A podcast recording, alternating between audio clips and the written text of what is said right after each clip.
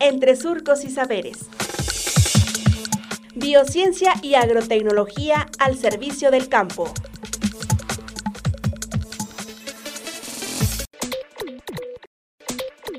Biotecnología y nanotecnología en la agricultura moderna. Doctor Francisco Lara Viveros, Departamento de Biociencias y Agrotecnología del SICA.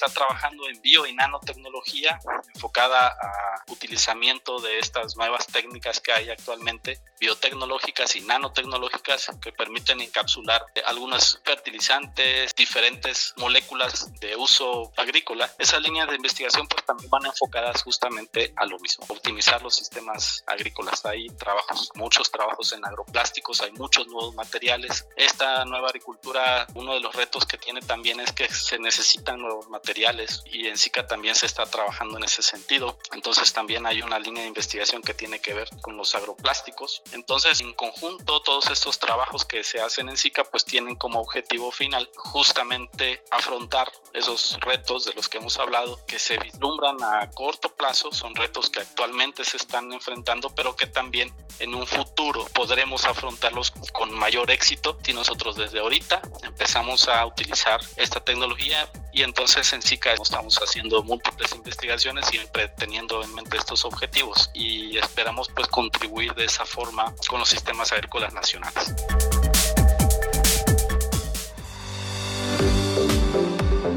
Radio Universidad Agraria y el SICA presentaron Entre Surcos y Saberes. Hasta pronto.